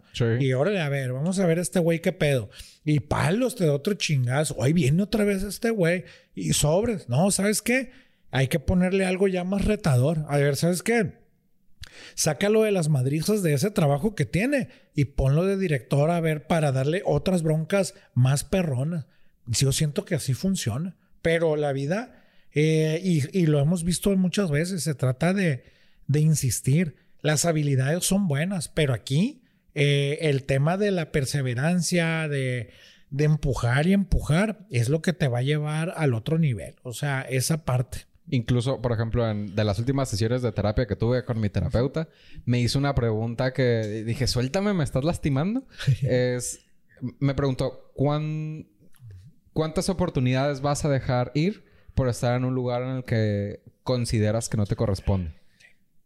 Y es donde dices, huevo, sí es cierto. O sea, a la hora de tomar una decisión importante de continuar o no con una relación, o seguir o no con un trabajo, o tener una dinámica tóxica con una amistad, es cuántas cosas estás dejando ir en, eh, ya sea con la morra, con el trabajo, con, o con los amigos, por estarla cagando. Sí, y ahí es donde esas preguntas uno dice, bueno, sí es cierto, ¿voy a agarrar el pedo o me voy a seguir haciendo pendejo en la misma dinámica en la que estoy? Totalmente, sí. Es, es, es una, es que eh, son esas preguntas que te calan hondo. Porque, se, porque sabes que en, eh, en, el fondo sabemos que es, es la verdad.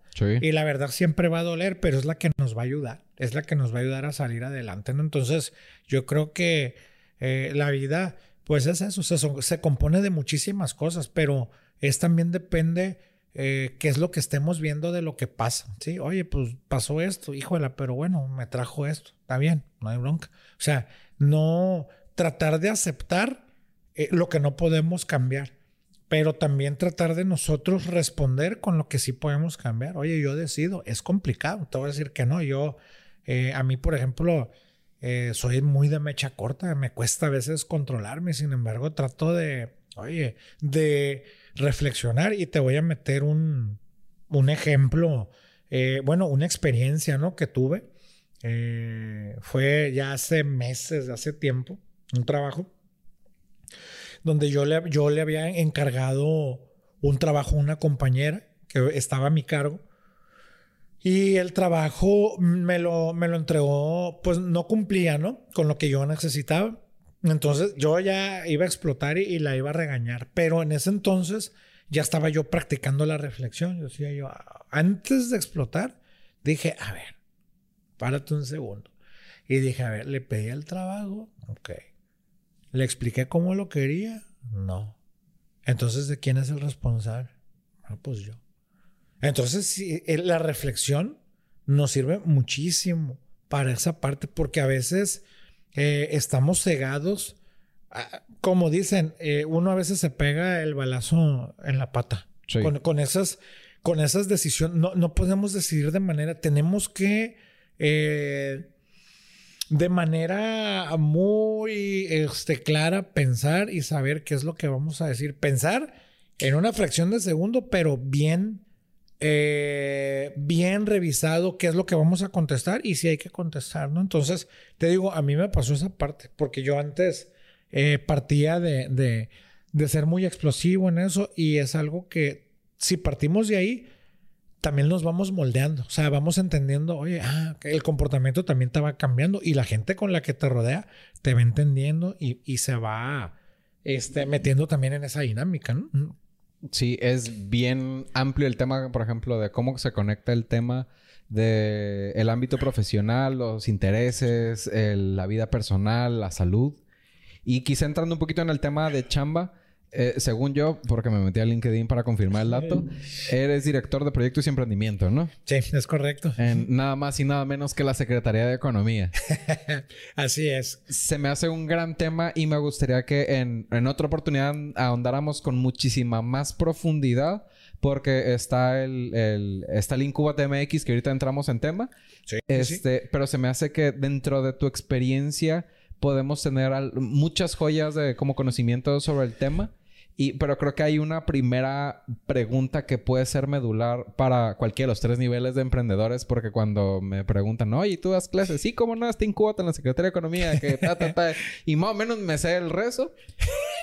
este, ¿Hay algún consejo en particular que consideras esto es lo más valioso que les puedo dedicar a las personas independientemente de que sea idea de negocios, emprendimiento o empresa?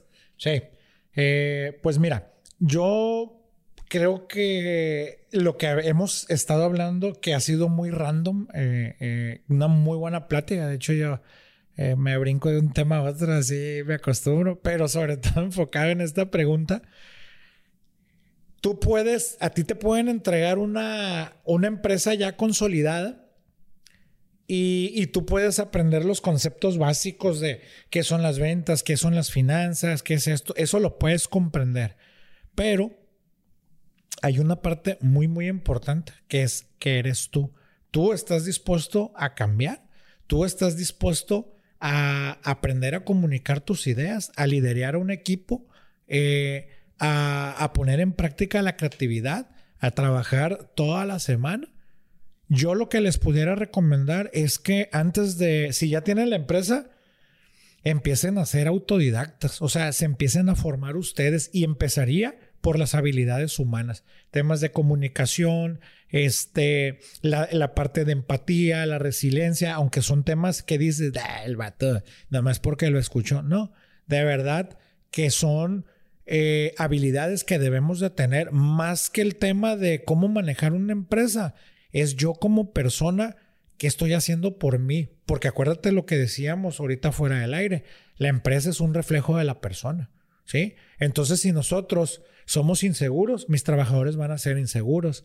Si yo soy impuntual, mis trabajadores van a ser impuntuales. Si yo este, no me preocupo por la calidad, mis trabajadores tampoco se van a preocupar por ellos. Vivimos ahorita, eh, somos un estado muy emprendedor y tenemos muchos ejemplos de empresarios que empezaron tocando puertas, empezaron a lo mejor porque querían este, darle estudio a sus hijos, querían darle alimento a sus familias, agarraron el camino que, era mucho riesgo y lo decidieron tomar. Y tú le puedes preguntar a esa gente qué es lo que hicieron y también se formaron primeramente ellos, primeramente se lo creyeron, se formaron y nunca se limitaron. Yo lo que les puedo decir es que los sueños se cumplen, de verdad se cumplen, pero eso implica mucho trabajo, no el trabajo externo, es un trabajo interno. Si quieren triunfar, si quieren avanzar en todo esto, tienen que fortalecerse primeramente adentro. Yo se los puedo decir de corazón y, por un tema personal que, que me tocó pasar, eso fue lo que me ayudó también a avanzar, Yuriar. Sobre todo esa parte. Fórmense ustedes. Si ya tienen la empresa, no dejen de formarse. Si van a empezar una empresa, preocúpense por formarse ustedes. Acuérdate que primero es el emprendedor y después la empresa. Es un gran tip porque regularmente uno se enfoca en decir, ok, voy a aprender de finanzas, de mercadotecnia, de ventas en el sentido de este es el proceso de ventas, este, de administración, pero del dinero, de los recursos. Y nos detenemos poco al tema de voy a platicar con mis empleados, voy a ver cuáles son sus objetivos, voy a ver si les estoy transmitiendo bien mi visión, propósito, etc, etc.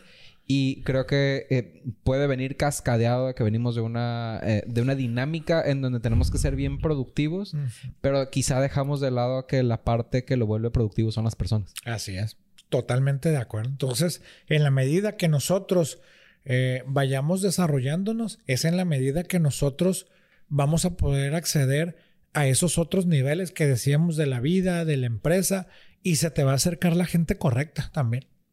Sí, dentro de las, ¿cómo se llama? De los proyectos en los que te ha tocado participar, quizá dándole un poquito de giro tuerca a, la conversación, este, ¿haya habido alguno en donde te haya pasado algo chusco, algo que digas, esto me llamó la atención?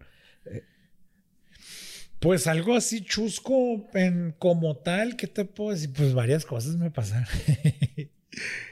Hay una cosa chusca que me pasó más bien, pero cuando recién entré a trabajar, que espero que ahí lo, vayan a tomar a, risa mi jefa. Eh, me fui a, ¿cómo se llama? Me tocó mi primera representación ahí en, un municipio por parte del secretario. Iba en representación de él para, para atender unos emprendedores y yo eh, bien navajita, ¿no? Bien contento de haber entrado y haciendo mi discurso y revisando la historia del municipio y todo. Y a la hora que, que me tocó pasar a hablar, eh, me salió la voz como el chapulín colorado, así como cuando andaba asustado. bien nervioso me puse, bien nervioso. Obviamente saqué el mensaje, ¿no? O sea, bien, pero me puse bien nervioso. Y yo, fíjate que eh, sí me pongo nervioso, pero no, no, no a ese grado, ¿no? Entonces, muy padre. Pero también en cuanto, en cuanto a proyectos, por ejemplo, aquí con los emprendedores, ¿qué te puedo decir? Yo creo que más que cosas chuscas, me han tocado muchas experiencias muy padres, ¿no? Igual allí eh, el conocer gente como tú que luego se incorporó a apoyarnos, como los compañeros que tenemos, este, eh, que también nos apoyan, eh, las risas, por ahí hay muchas anécdotas que pues no puedo decir ahí mucho en el aire, pero... No tenemos el permiso de los sí, exacto, pero la verdad es que es muy padre, porque sabes qué, y ahí parto de lo siguiente, que, eh, y te lo decía, volviendo otra vez a Salvador Alvarado, que es bien fregón, cuando eh, eh, convergemos en, en esa visión, cuando compartimos esa visión y acercas personas que que son como tú, no, no iguales, pues, pero... Pero compartes. Sí, pero compartes, entonces, y se va haciendo una comunidad bien padre, entonces, este, hay muchas cosas, ya cuando uno agarra confianza, pues hay muchas cosas que, que pasan ahí. Y te puedo decir que he conocido emprendedores en todo, este, prácticamente en todo el estado. Y la verdad que, híjole, eh, eh, yo cuando me paro al frente de ellos y verlos, eh, verlos con, esa ilusión, o sea, de que, eh, de que están esperando eh, recibir un apoyo en el sentido de que una capacitación, este, una conversación, te paras y dices, oye, no manches, no podemos fallarle a la gente, o sea, tenemos que trabajar y tenemos que encontrar la manera de que todo lo que venimos y les estamos diciendo aquí realmente se lleve a cabo. Entonces, es padrísimo. Hay otras cosas muy padres, sobre todo eh, los emprendedores en todo el estado. Qué amabilidad, de verdad. Eh, las degustaciones que nos han tocado, desde dulces, galletas, eh, compartir comida en casas con estas personas. Padrísimo, padrísimo, la verdad. A mí, por ejemplo, de lo que me ha tocado cuando estábamos preparando el plan de estudios de Incúbate, me acordé de una frase que escuché en una película que dice, si eres la persona más inteligente en la mesa, estás en el cuarto correcto. Digo, en el cuarto equivocado. Yo me sentía en el cuarto correcto porque me sentía el más pendejo. Veía a todos platicar de finanzas, de administración, de ventas. Dije, a huevo, aquí todo lo que no aprendí en la universidad, aquí voy a tener de perdida referencias. Y es bien gratificante porque de alguna manera, si estás en esa mesa, dices, por aproximación debo tener algo también que enseñar yo también aquí al resto de las personas. Y es padre que también te encuentras a personas como, por ejemplo, a Eric Suriano. Sí, el Eric. Este, que pues donde estás tú o, estoy yo o está él. Y que nos pasó como los Fuck Up Nights que, este, ni modo, lo vamos a ventilar. Pedro Flores me agarra una pomp y dice, eh, no te conocía esas mañas. Dije, ah, su madre. O sea, se conocen entre la bola y es padre ver que son personas que están en un evento de emprendimiento hablando de fracasos al director de emprendimiento de la Secretaría de Economía con las personas de inteligencia artificial haciendo presencia y colaborando con las personas que están ahí. O sea, no es, no es nada más el, ah, me fui a tomar la foto. Es, estoy colaborando, estoy siendo parte de y estoy viendo qué más tengo para aportar para las personas. Totalmente. O sea, de eso se trata. Y como te digo, ya no se trata de que todos coincidamos o que tengamos homologado eh, la misma metodología o, los métodos de cómo, cómo trabajamos con los emprendedores, sino que al final podamos compartirnos o, te digo, o, coincidir entre comunidades, ya sea las comunidades de las universidades, de los ayuntamientos, de gobierno, los que son este, privados, este, lo que son sociales, y cómo entre nosotros podemos apoyarnos, como tú lo dices, o sea, eso es la parte bonita, lo mismo eh, que, es como cuando coincidimos con, otros mentores, o sea, también las comunidades este, pueden salir así, y es lo que, lo que se llama también ¿no? este gran ecosistema que ojalá este, podamos reforzarlo para, para que todo el mundo lo, lo, pueda aprovechar, ¿no? Y justo ahorita que hiciste la inteligencia artificial, me tocó, te lo perdiste, este buen blooper que estaba distraído y ya había terminado un panel y me, me voceó Claudia, mi amiga Claudia Tirado, que le mando un abrazote. Pero se cuenta que yo la estaba viendo, pero no la estaba escuchando. O sea, estaba yo pendiente porque había llegado una persona y dije, a ver, esta persona pues estaba pendiente para ver dónde se iba a mover y pues ya encaminar. Y de pronto se quedó todo en silencio y yo veía que me estaban viendo y yo, y la Claudia me, me hacía, y yo, ¿qué? Y ya como que entendí, pues el micrófono, o sea, que alguien tenía que hablar, pues sí. No, hombre, fue, fue un caos, un, un caos bonito, ¿no? De que con todo respeto, te toca, güey. Sí, ándale, casi, pero sí. Pero mira, hay muchas cosas que pasan. Yo en esta gran aventura este, en la que estamos, estoy muy feliz, muy contento de, de sobre todo, y, y ahí te puedo decir, Yuriar, que estas buenas personas, las que te mencionaba al principio, que sí existen, eh, son mis actuales jefes que ellos me dieron la oportunidad sin conocerme de estar ahí eh, y yo se los he comentado, o sea, realmente no, no cambiaron eh, mi, mi, ruta laboral, cambiaron mi vida, porque esta parte en la que estoy fue un sueño que, que pude cumplir. Y ahí es donde yo les digo y lo reafirmo ahorita que los decía, que los sueños se cumplen y las segundas oportunidades también existen. ¿no? Es padrísimo. Qué chido, qué bueno que puedas eh, estar tú en ese puesto. Yo me acuerdo que la vez que veníamos otra vez de Salvador Alvarado, porque digo, trabajamos juntos, pero de repente nos vemos poco. Y cuando nos vemos, platicamos de cosas como que nos ponemos densos, así como ahorita. no está ensayado. Sí. Este, yo me acuerdo que venía, no recuerdo si enfermo el estómago o qué, pero veníamos platicando y eh, me platicaste un chisme que no podemos platicar a cuadro. pero me quedé pensando más allá del chisme, el qué chingón que esté alguien como tú en un puesto como el que estás. Porque de repente nos enfrentamos en diversas instituciones, vamos a dejarlo así abierto, públicas y privadas, en donde hay personas que van a cobrar el cheque. Y en el caso particular, eh, yo cuando platico contigo, así como me platicas, leí este libro de ventas, leí de design thinking, leí de inteligencia artificial, estoy al pendiente de las tendencias de emprendimiento, de tecnología, de habilidades blandas, de administración de bases de datos, de planeación de estudios. O sea, este, gracias a Dios es un canal de YouTube. No eres cualquier pendejo, pues eres una persona que está bien preparada y que está preparándose constantemente en lo que están sucediendo.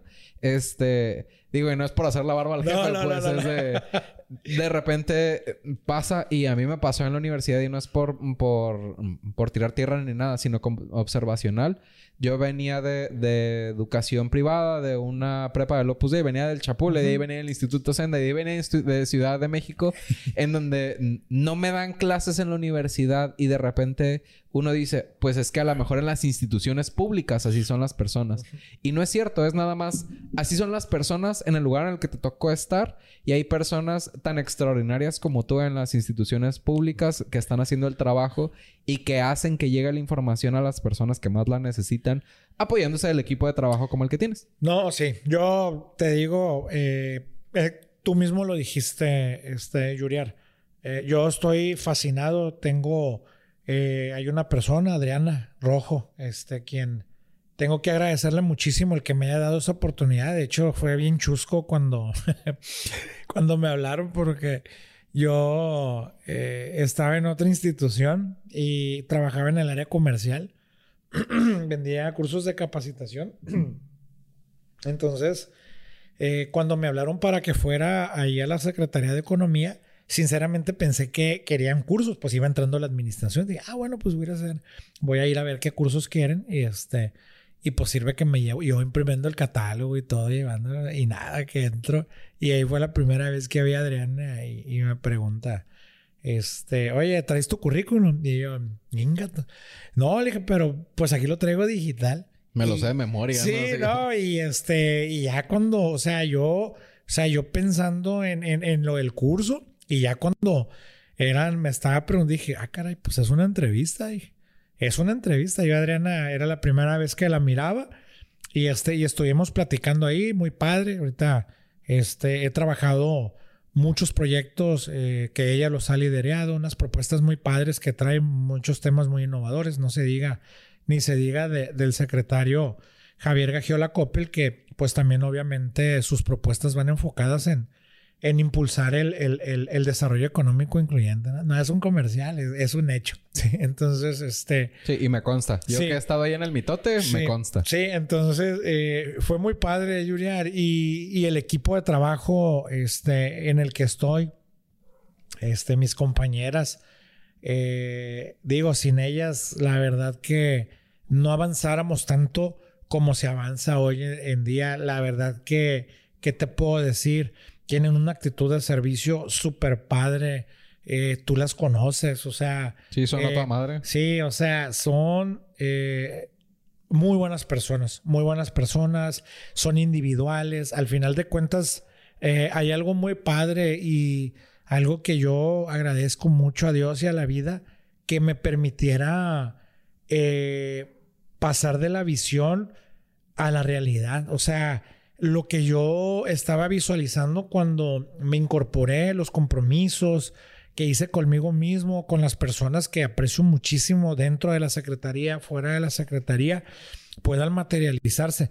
Pero esto se lo debo muchísimo a ellos también, a mis jefes, a mis compañeros y a toda la gente con la que hemos trabajado. Ustedes, Yuriar, todas las personas que hemos conocido en el camino, Eric, este, está Olvia también, que Olvia este, durante estos dos años, pues prácticamente me, fue un apoyo muy, muy grande para poder eh, darle eh, una identidad a la dirección y que me permitiera a mí pasar de ejecutar proyectos a crear proyectos para poder ahora sí trabajar lo que te digo.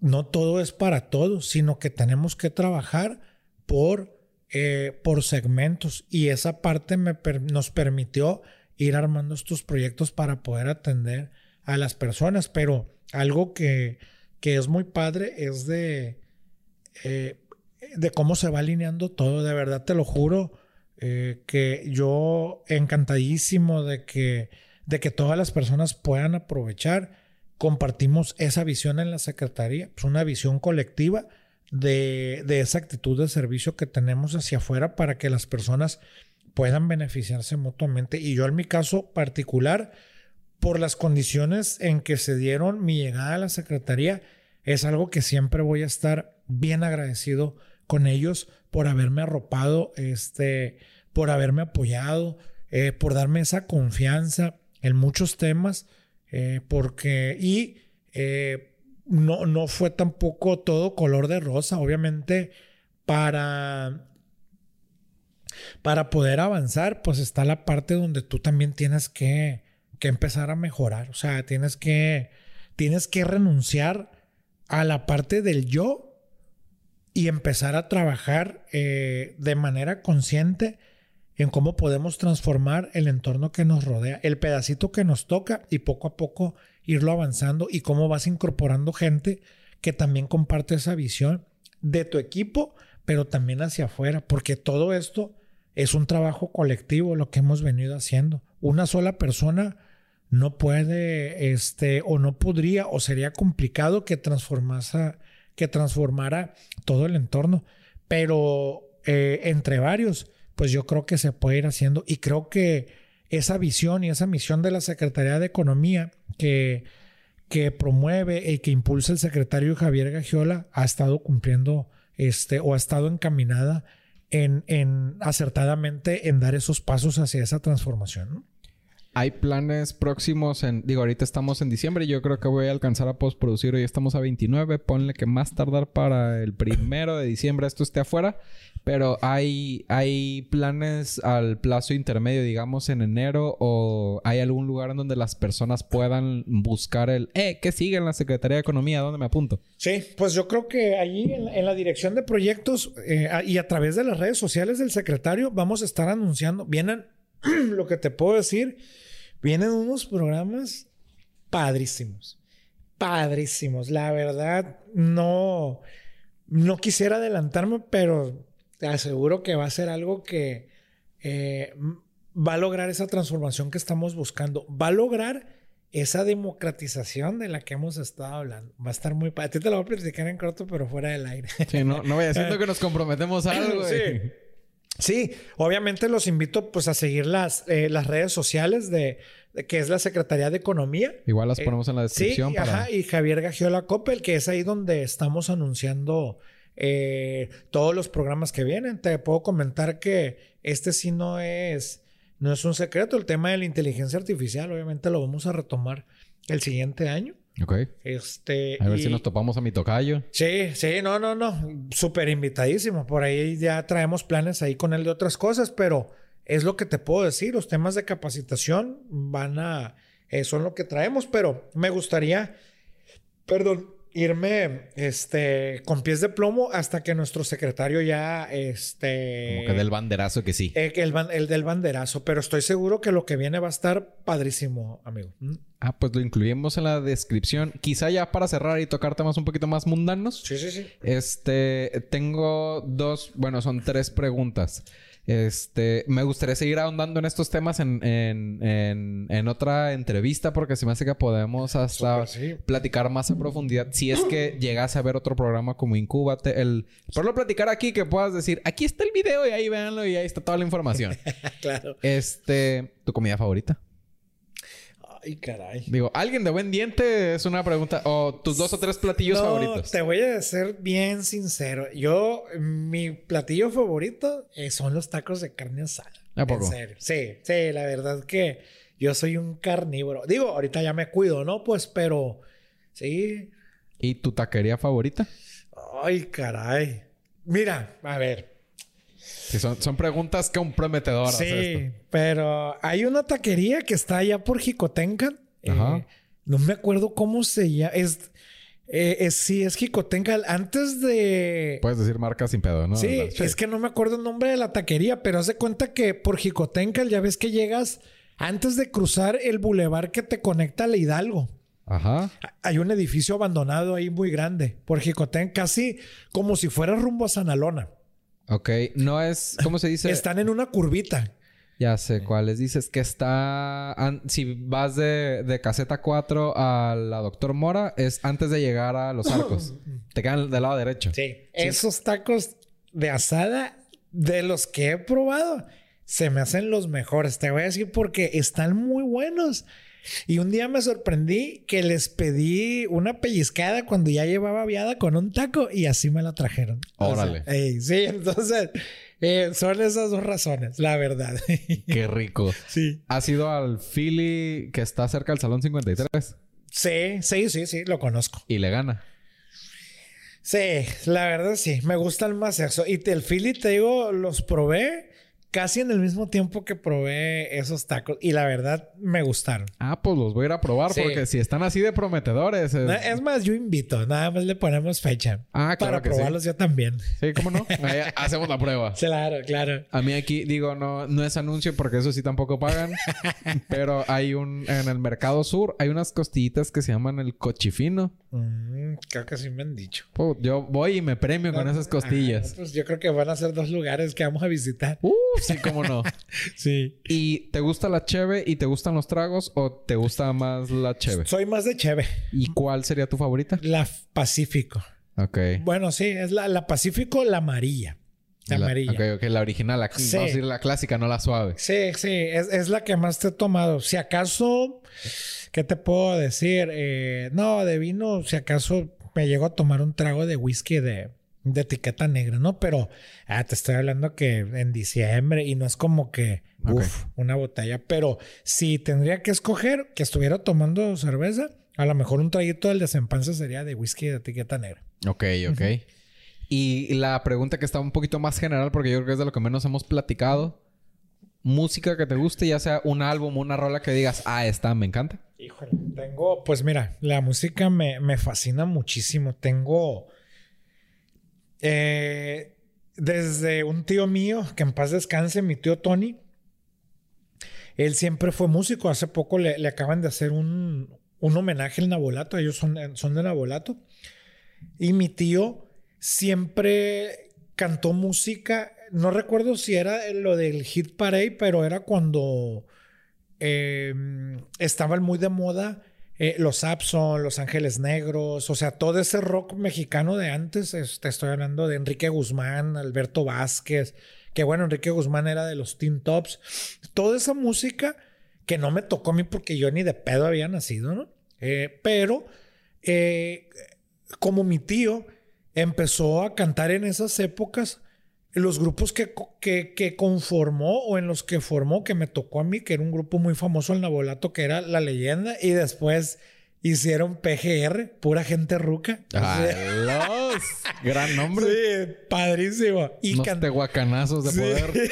Entonces, y se aventaban esas canciones, o sea, te estoy hablando que canciones de los Sapson. Eh, no deja de ser la música eh, favorita. También a mi padre le gustaba muchísimo esa música, pero con mi papá eh, cuando yo escuchaba música con él, mi papá podría, podríamos estar escuchando eh, o estar escuchando a, a, Bach, este, a Vivaldi, a todo. Y de pronto un día que nos echábamos unas cervezas, podíamos empezar con Ramón Ayala y terminábamos con Pink Floyd. Entonces, este, tengo una gran variedad de música. Mi favorita, ¿qué te puedo decir? Me gusta mucho el rock en español. Ok. ¿Como, quién en particular? Los caifanes, ah. este, los enanitos verdes. También tengo este, mis canciones en, en rock. Todo lo que es rock me gusta mucho, pero eh, también tengo mucha. Me gusta mucho eh, las baladas. Las baladas, las canciones románticas. Y nos tocaron, por ejemplo, a mí me tocó en, su, en su auge el, el MTV pues te imaginas cuántos artistas, o sea, me gustaba desde Limp Bizkit hasta los Backstreet Boys, ¿no? cuando todavía salía música en el MTV, Sí, cuando todavía sí, ¿no? O sea, Blink-182, este, tenemos a Linkin Park, o sea, que, no, no, o sea, estaba Britney Spears, eh, Savage Garden, no, yo puedo escuchar de todo, pero casi siempre estoy escuchando o rock en español eh, o un poquito de música clásica que te digo, esa de rock, ¿no? Qué chido. Sí. Pues yo creo que por hoy vamos pudiéndole dar cierre porque no queriendo la cosa llevamos casi una hora 45 minutos. a tu máquina. Uno se divierte cuando platica a gusto. no sé si gustas dar algún mensaje final y las redes ya sea de la secretaría o las tuyas, lo que tú prefieras. Sí. Este... No, no, pues la verdad, finalizar nada más. Eh, no sabía que iba tanto tiempo. La verdad, te agradezco muchísimo. Este, Yuriar, yo eh, empiezo agradeciéndote a ti, sobre todo por el espacio, pero la amistad que, hemos forjado. La verdad que es un placer eh, platicar contigo, compartir estas ideas que traemos y que no nada más son ideas, porque algunas tú las haces por tu cuenta, yo por mi cuenta y algunas las trabajamos en conjunto. Eso es lo padre, rodearse de gentes positivas como tú, eh, todas las personas que nos van a ver este, y que nos van a escuchar. Eh, pues ojalá que lo que hayamos platicado aquí de manera muy random eh, les pueda servir de algo. Pueden contar conmigo como un servidor público o como amigo. de verdad, un consejo, pues, a lo mejor no soy la persona más sabia del mundo, pero Siempre voy a estar ahí para escucharlos como persona y como servidor público y también para apoyarlos sobre todo en temas de emprendimiento. No necesariamente tienen que tener un negocio funcionando. Puede llegar alguien que no tiene ni idea de qué emprender o qué es lo que quiere hacer y con todo gusto lo podemos atender ahí en la dirección de proyectos en la Secretaría de Economía. También saludar este muchísimo porque ya mencioné a Adriana, este, Adriana Rojo, al secretario Javier Gagiola, este, a mi gran equipo de la dirección de proyectos. eh, y a todas las personas que, que puede llegarles este mensaje. Espero que, que todo lo que estén haciendo, todo por lo que estén luchando, pues realmente eh, cada paso que, que den, pues los acerque más a realizar su sueño y que no se rindan. Todo, este, todo, digamos que todo lo que pasa son como las estaciones del año, ¿no? Son estaciones, son temporales. Hay que seguir avanzando porque cuando menos pensamos, esa estación termina y viene una nueva y ahí puede ser, eh, ahí podemos llegar a lo que tanto estábamos anhelando, lo que estábamos buscando y agradecerles muchísimo y encantado, súper sí, de regresar. Voy a tratar de, de enfocar más el mensaje para no extendernos tanto y muchísimas gracias. ¿eh? Está chido, aquí no... El canal es mío, lo podemos hacer tan largo como queramos mientras no se le acabe la, memoria de la computadora. Perfecto. Ahí, ¿cómo se dice? Sacamos báscula a la gente allá en el... En, ¿Cómo se llama? En la posada, para que también platiquen. Eso está ya bien pactada, pero no, e, ese, eso sería y encantadísimo, la verdad que yo fascinado de, de poder estar aquí platicando y sobre todo pues apoyando a las personas que, requieran y que estén en mis manos. Encantadísimo. Sí, solo les vamos a cobrar un 6 de Pacífico Americano. No, mentiras, es de Torreo. Pero invitan. Eh, sí, a huevo. A un 24 para que salga para las relaciones públicas. Pues yo sin más me despido. Yo soy José Yuriar. Si se pueden suscribir, dar like y compartirlo a quien crean que les pueda servir porque creo que el mensaje estuvo muy padre desde el tema de salud, el aprendizaje, la lectura, el tema de la Secretaría de Economía, el aspecto personal, la filosofía. Yo creo que hay mucho que aprender y mucha tela de donde cortar. Este, y pues me despido. Muchísimas gracias. Hasta luego. Hasta luego.